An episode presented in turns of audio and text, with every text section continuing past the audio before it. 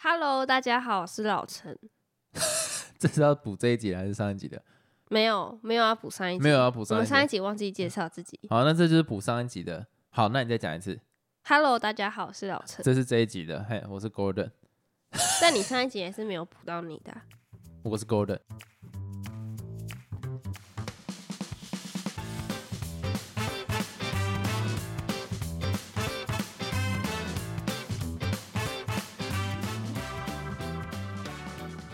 那我们现在进到 小了回复听众的部分。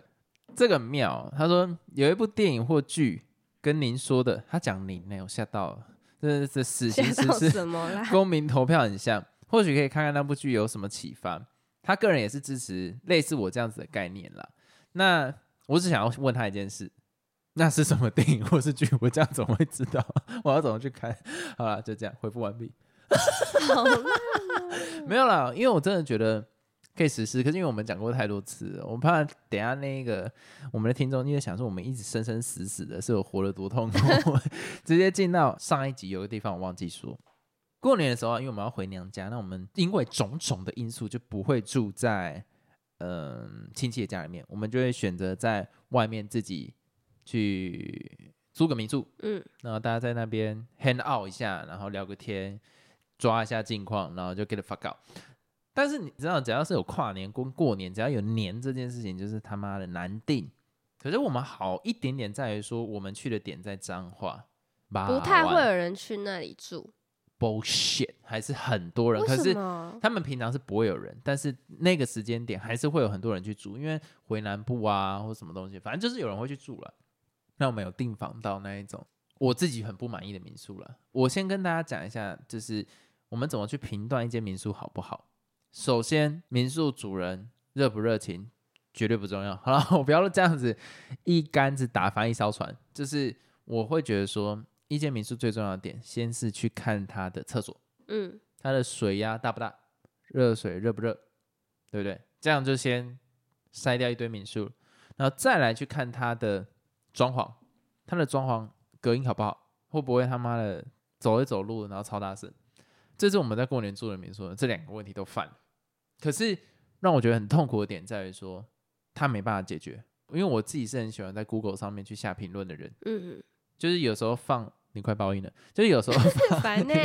有时候放只是希望店家注意到那个部分，然后他去做改善，或者是想要称赞这个店家，就是我大部分都两个导向，但我不会是刻意给人家负评。那这一次这个民宿，我那时候只给他一颗星，我什么都没讲。为什么？我娓娓道来，就是它的热水不热，这个解决不了，因为它用的是那种顺热型的热水器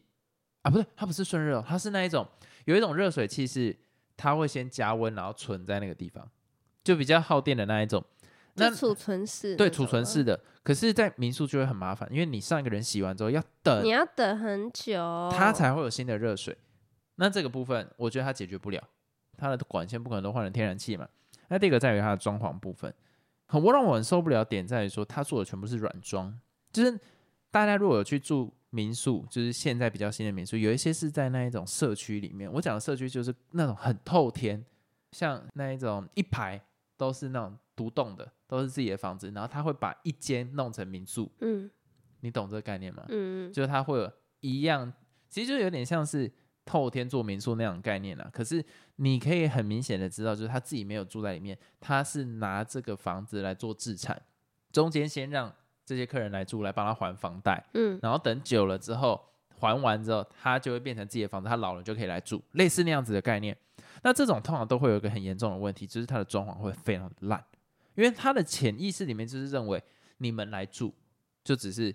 就是客人嘛，他不会用多好的东西，他真的会把装潢弄好，就是等到他们要进来住的时候，再把装潢全部都弄掉，然后再重新装潢这样。糟哎、其实不会很糟，因为他们还是希望你来帮他还房贷嘛。可是那些装潢都不会是硬装潢，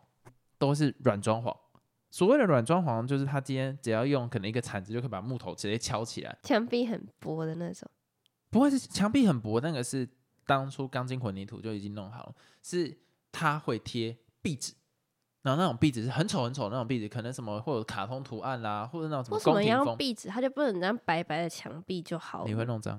哦，对，它就会像是在所有的装潢上面贴一层那个拉一层保鲜膜那样那种概念了、它都是防止原原内装出问题。哦，原来是这样。，对，那地板原先是瓷砖，它就会在上面铺一层木头的。可是你那个木头一看就是隔音烂、隔音差、隔音差妈超级烂。可是问题是，它不希望你伤到原本的地板啊，所以所有的设计概念都来自于这边。那唯一能加分就是他可能会放个免治马桶。就免治的那个盖子在那个上面，可是其他是完全加分不了的。你只要有关于软装上面都是一坨垃圾，然后他还会再弄一些什么很欧风的什么相框啦，然后那种感觉隔音很烂，撞一下就叽叽狗狗的那种桌子啦，很爱用这种，就是很明显就是等他老的时候就会把这些东西拆掉。可那全部都丢掉。那我看到之后我要给什么？我能给什么评？分只给他一颗星呢，因为我没有听过隔音这么烂的民宿，因为哦他做了那些木板，所以上面的小孩在走的时候是咚咚咚咚咚咚咚咚咚。我现在想靠腰鬼在跑，是不是？那这样子的情况底下，他不可能把装潢全部拆掉，因为我也知道这个人没这样子的财力去做这件事情。因为我以前很了解那些民宿主人嘛，我都会去跟他聊，就是以前我自己的工作了。那我在跟他聊的过程中，其实这些人压力都很大，你懂我的那个意思吗？就是他的压力很大，是我那时候认识到是在宜兰。然后嗯她也是这种这种透天做民宿这种概念，她的老公必须在一大早可能五六点的时候开车到台北上班，然后他是做类似修电修电梯的那一种，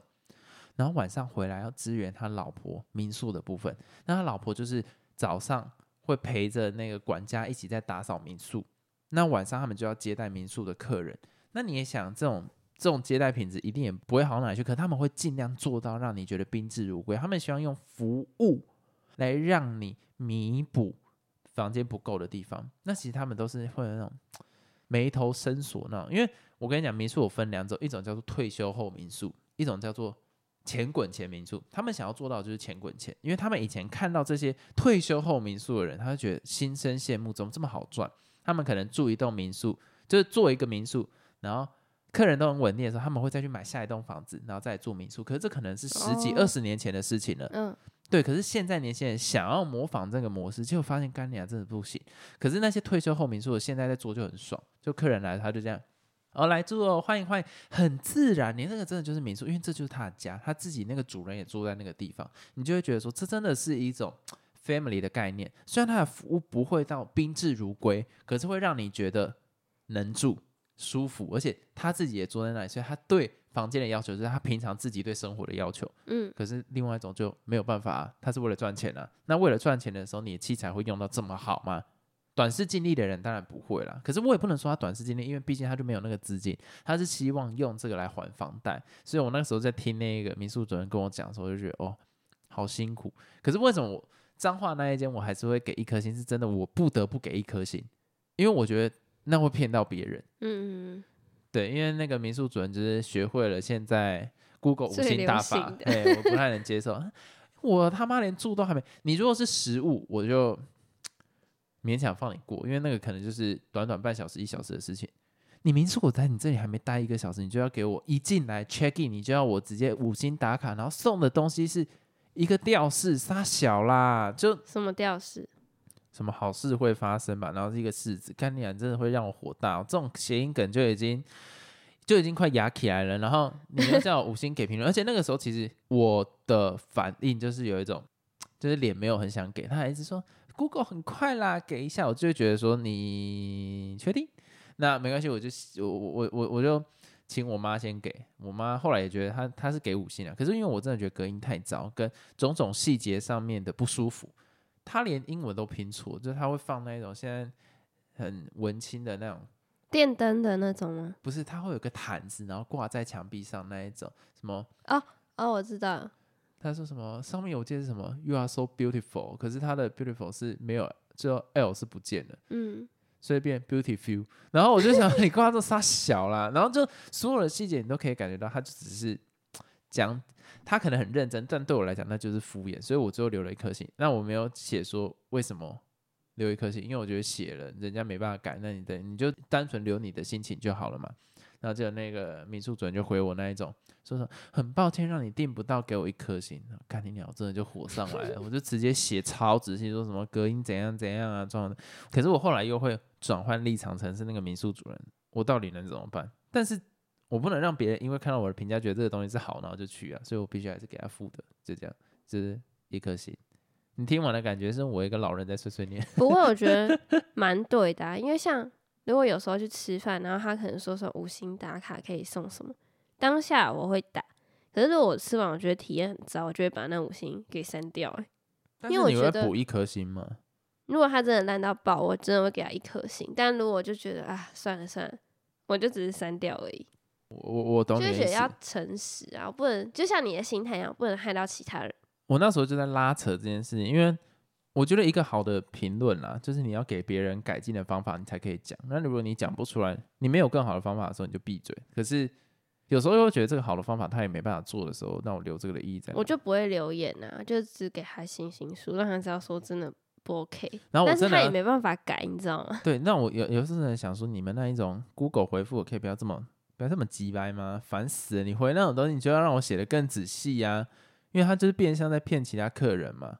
主要是他回的就要误导其他人就会啊让人很不爽。我接下来讲的那个话题会很像是这一集都在抱怨，可是哎、f r i d a y 也变太难吃了。哎、我们直接这样讲他名字应该不会出事吧？我先跟大家讲一下，Friday 对我来讲，他在我人生中占的位置，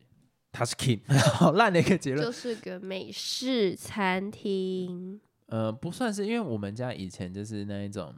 会定期在外面吃东西，可是 Friday 是一个指标。今天我们去吃 Friday 就是要去看电影，所以那个心情是非常雀跃。就是我们那时候看《海角七号》也是先先先吃 Friday，就是只要碰到 Friday 就是一种哇，这是一个非常好的周末的概念。那我们会很开心，然后我们会点个乐排，牛排不不太会点，可是我们会点猪肉排，然后跟它那个它会有个马铃薯，然后上面会有 cheese 那一种，然后就觉得哦干。我只要到那个时刻，我马铃薯皮，对，那个是我一种可以正常呼吸的时刻，就觉得哇，好放松，好开心这样。那中间过了很久很久很久，其实就耳闻什么 Friday 的服务啊，然后什么食品品质被下降，可是因为后来其实我们换去吃金色山脉了，可是 Friday 还是一个很好的鸡，所以近期我带你再去吃一次，因为你没有吃过。哎、原地吓到哎、超糟糕的哎、那个你知道以前 Friday 的时候他们是会穿一个制服，然后那嗯个制服他们穿起来都是有一种虎虎生风啊，他们身上都会贴那个一堆徽章，就是别一堆徽章在上面，就是他们他们好像有什么竞赛啊，哦，服务好什么的，对，服务很好，然后每个人都有人说，哎、你今天要吃什么？哦，我们平常我自己其实比较喜欢吃这个，这个搭这个会超好吃。那而且每个店就是男生会非常的热情，热情到你会觉得他把你当做是一个家人，然后再推荐那种概念，然后你一进去就是感觉到很温暖，有一种美式餐酒馆的那种感觉。可是我们再去的时候，那女生呢，我们那时候其实大部分都是男生在服务我们哦对，而且你会看到他们手脚非常的利落，这样。后来到我们这一次去的时候，他们制服换成黑色，上面也没有徽章了。感觉就是很一般的服务生。对请问你要吃什么？是你们今天的服务员，这我心想说，你服务了什么啊？就而且他就只出现那一次而已。对其实以前也是这样子，就是哎、诶我是你们今天的服务员，可是他也没介绍啊。他说：“哎、那你们有想要吃什么？还是今天你们心情会比较偏向怎样呢？我可以帮你们做推荐。然后接下来他会拿那个什么让小朋友画画的纸，然后来让我们这几个白痴在那边画，然后让我们不要吵这样。可是你以前光是他的 open，光是他的开头，你就会觉得说这间餐厅有料。那种那种服务是他已经训练到打从心底在想要了解你的需求是什么。嗯，哦我们这次去来了，嗯，我是你的服务生 Golden，嗯、你们想要点什么？哈，没了。他就在等我们讲话。然后他就说：“啊，我们这次有那个双人套餐，你们可以参考一下。”靠背啊，我是我是到哪一间任何一间餐厅是不是？No，它是 Friday，它让我感觉到像 Monday，我不能接受，这心情超糟的。从那个时刻，我的脸就有点开始垮，因为我其实带着很高期待，而且毕竟我知道这一餐不便宜，嗯，我对他的期待是很高。妈的，给我那什么鸡巴，当然不是态度差，但是在以前这么 high standard 底下，它就是一个一般的餐厅端出来的东西。好，那没关系，一如往常的，我一定会点我的童年，就是我的童年就是马铃薯皮嘛，然后再来加上那个乐牌，再加乐眼牛排这样子，再加那嗯，因为我自己蛮喜欢吃炸鱼薯条的，我就再点了炸鱼薯条。啊，来的时候我也是有一种傻小啊，吃第一道炸鱼薯条，就想这是什么好普通哦。那个那个鱼哈，太不新鲜了吧？太它没有那种鲜甜味，就觉得好像在吃一个那种炸物，不知道自己在嚼什么。那是我在路边随便找一间汉堡店，好了，没有那么夸张了。我讲的汉堡店是那种有自己做的汉堡店，不是那什么拉雅汉堡，不是那种 level 的，不是不是那种等级的，就是我那种一般自己餐酒馆做出来，跟那个道理差别，而且一般餐酒馆做的还更好吃。接下来上的那个马铃薯皮，马铃薯皮，我觉得差不多了，差不多差不多，就是我回忆中的味道。对，那个我可以接受，那个 pass 我吃到第二道就觉得好腻，因为就是炸的，然后酸的、咸的，酸民闭嘴，然后就不懂为什么好吃 没。然后接下来进到那个乐牌跟那个乐眼牛排一起上来的时候，我想乐排是猪乐排了，然后还有乐眼牛排上来的时候，哎干我吓到哎、我原地吓到哎、那个乐眼牛排一一份一千多，当然以牛排界它的价位是非常便宜的，一千多是不贵的。可是我切第一道的时候，因为它 Friday 的正常流程就是，哎、那你切开来看一下熟度 O 不 OK，然后切开来，干我切不动啊。我切不动啊，那牛排我切不动，这那那个瞬间，我心情是从天堂掉谷，前面脸就已经开始慢慢变臭，那个刀子一下去，我心想说，完了，很韧，很韧，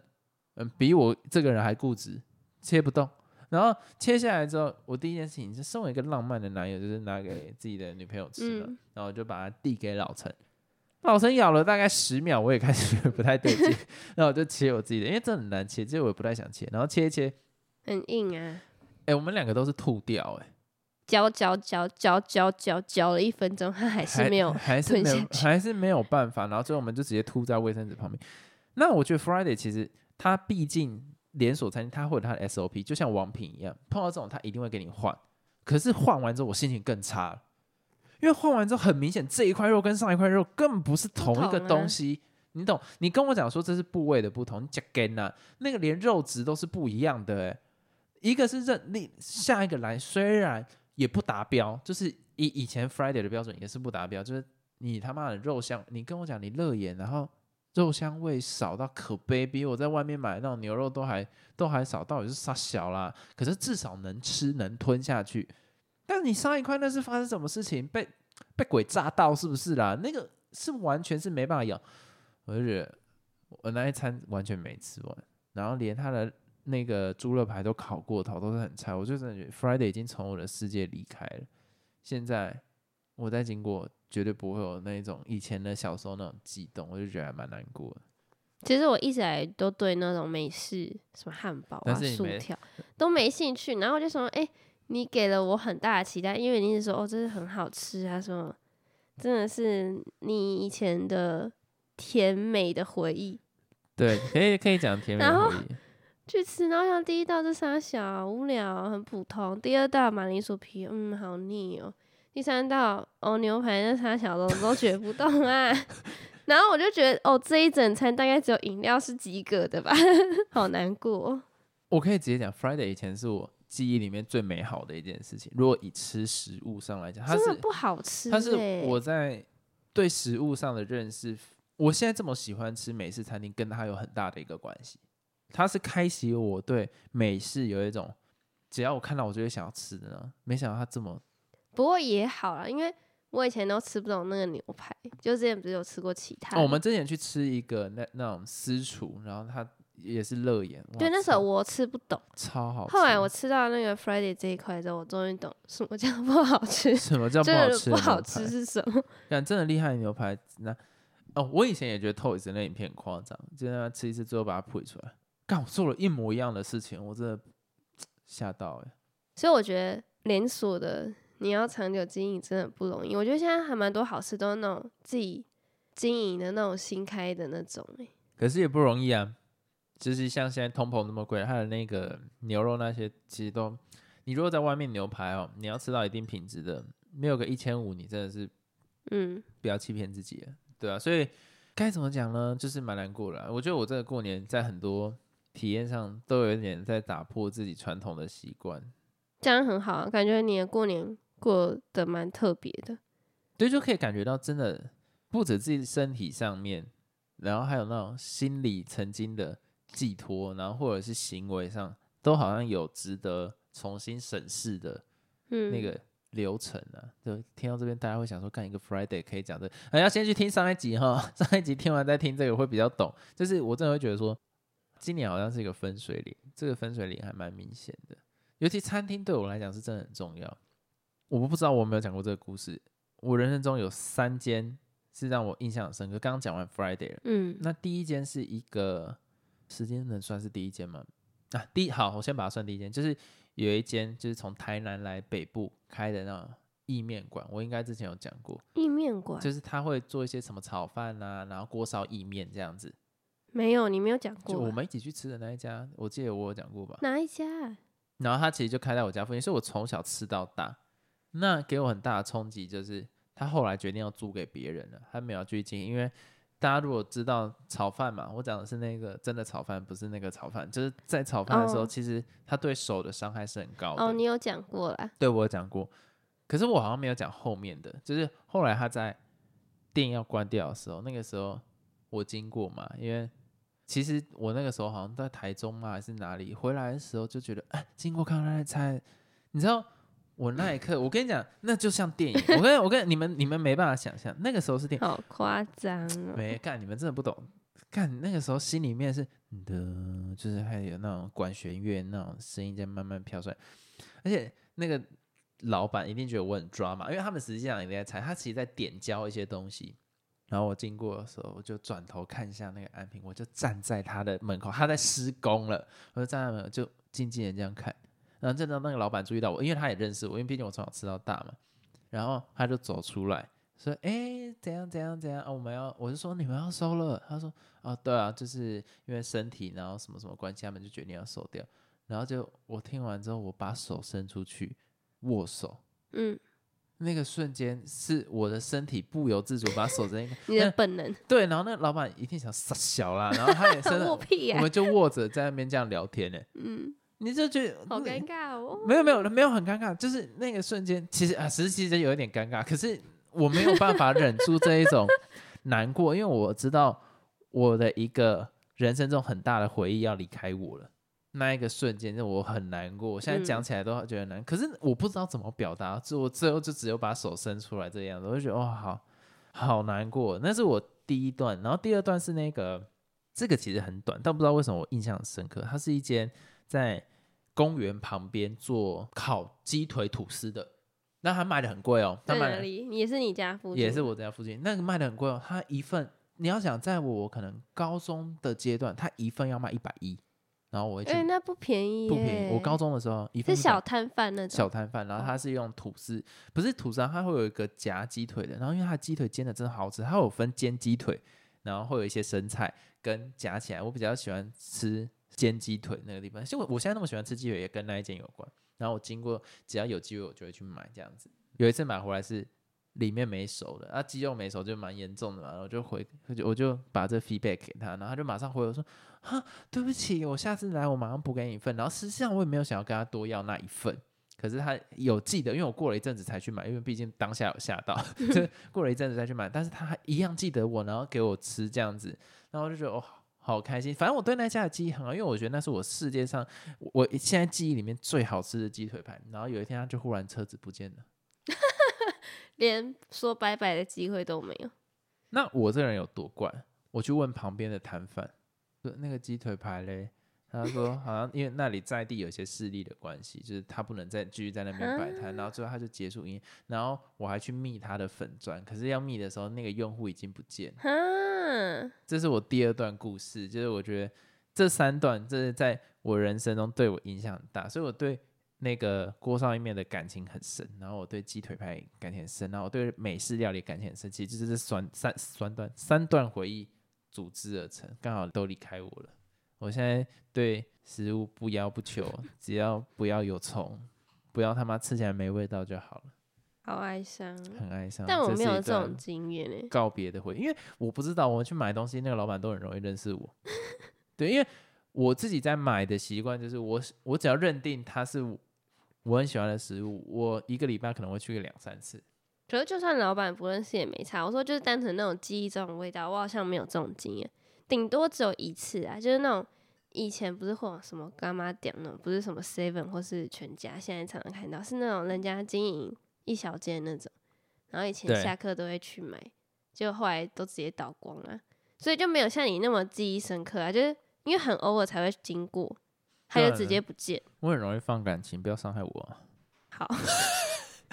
那我现在来分享一下我新年这几天 看了一档综艺节目，我觉得还蛮好看那。它是实境秀，又是实境秀。它不知道为什么有一天就跳到我那个 YouTube 的首页上，然后就点开来看。它有点像是那种经济之国闯关的那种感觉。会不会就抄他的？诶，不要想抄袭这两个字，有点敏感，因为我看有人？底下讲说他在抄什么韩国什么什么一个漫画还是什么综艺吧，我不知道。哦，搞不好买版权啊。我不知道，反正他那个节目的名称叫做《百鬼玩家》，然后现在还没有到最后一集，他总共好像五集而已，嗯哼，下礼拜好像就最后一集了。反正这不是重点，对，这不是重点。我想说要停在这里重点是怕多久？里面它就会有八个人，然后各自住一间房间，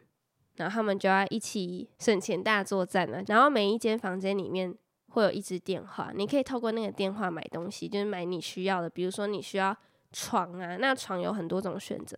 你可以选都不要床，就你睡平平的地板，冰冰凉凉的，然后不然就是你纸箱，你就躺在纸箱上，那还有一般的那种睡袋或是充气床垫，就它有分不同等级，可是都不同的价钱，那你可想而知这些价钱一定很高，因为他们最后是要依哦你买了剩多少。或是你玩游戏赢得多少奖金，或是你玩游戏失败扣多少奖金，然后剩下的钱就是你最后赢家可以带回去的。然后这时候你就要考验每一个人的心智啊，或是什么心机之类的，因为你在房间里面打电话，不会有人知道你买了什么东西。对，可是有些人他会透过一些技巧，比如说问你说：“哎、我可以去看一下你房间吗？”那有些人也很心机，他会把他买的东西都藏起来，所以他们就会勾心斗角，然后然后他们之中还有间谍什么的。那间谍哦它存在的目的就是要一直狂花钱嘛，反正就是